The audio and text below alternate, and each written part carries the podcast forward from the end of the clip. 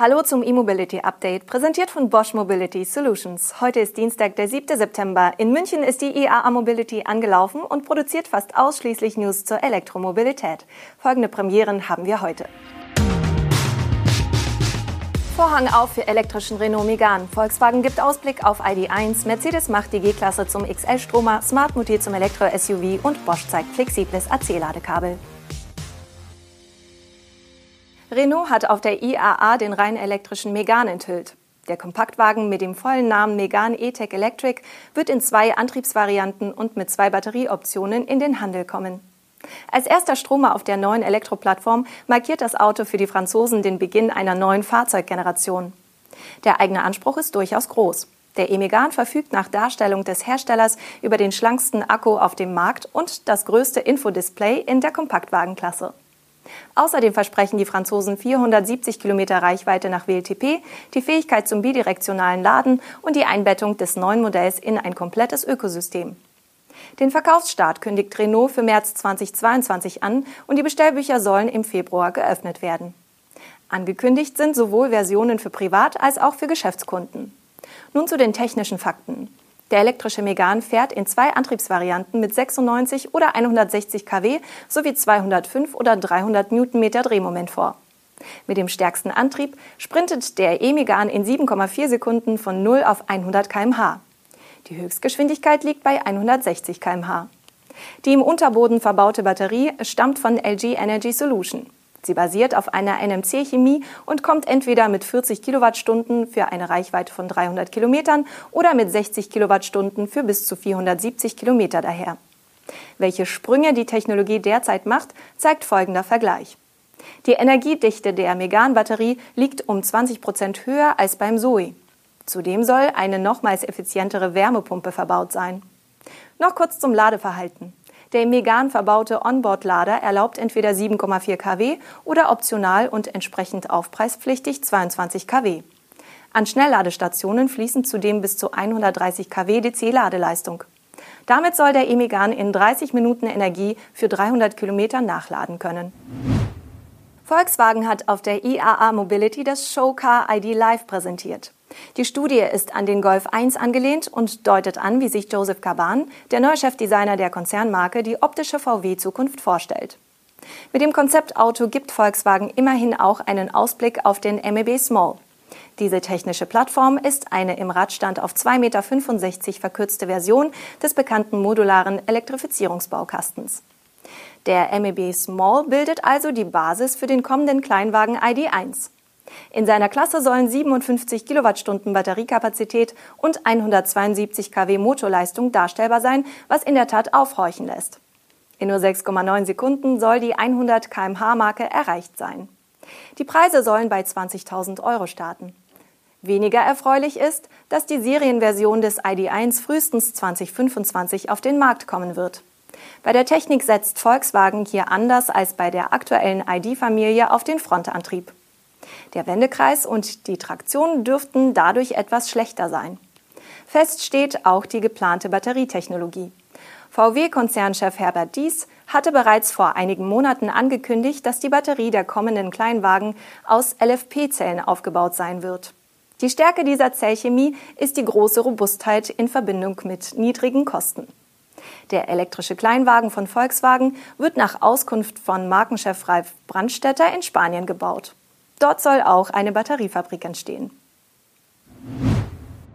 Mercedes macht die G-Klasse bald zum XL-Stromer und hat auf der IAA zumindest schon mal eine seriennahe Studie der Automobilikone präsentiert. Das Konzept EcoG soll bei der Geländegängigkeit in einigen Bereichen sogar das legendäre Verbrennermodell übertreffen. An der Optik der G-Klasse wird bei Mercedes allerdings nicht gerüttelt. Die technisch komplett neue Generation von 2018 wurde beim Design noch behutsamer weiterentwickelt als ein Porsche 911. Das kantige Design und die Rundscheinwerfer bleiben also auch beim EcoG erhalten.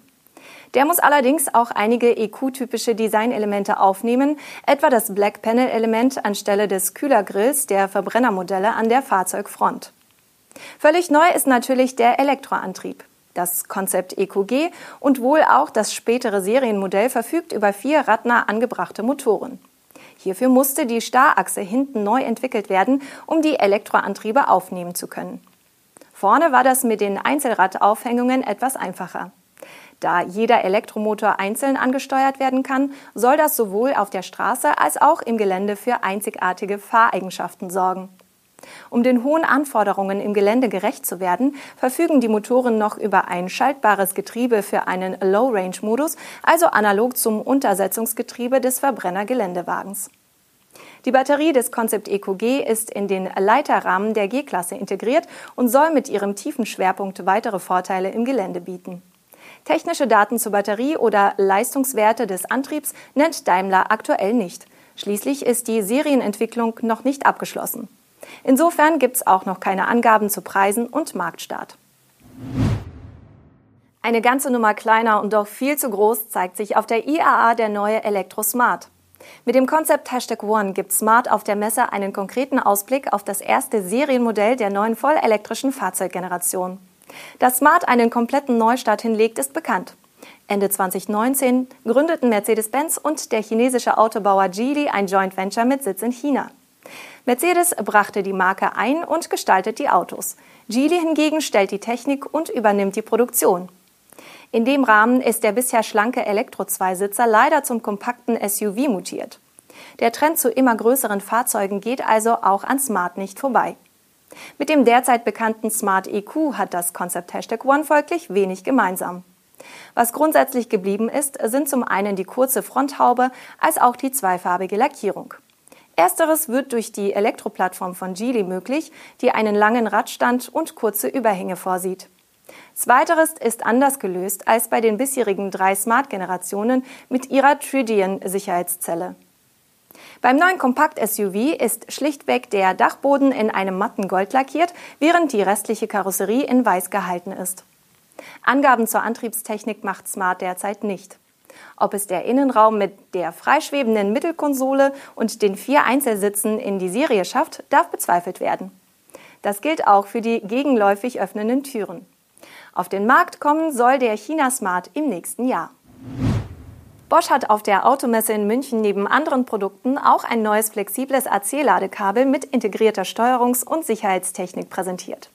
Es soll auch beim Laden an der Schuko-Steckdose ohne die sonst übliche In-Kabel-Kontrollbox auskommen und dadurch gut 40 Prozent weniger wiegen als herkömmliche Ladekabel.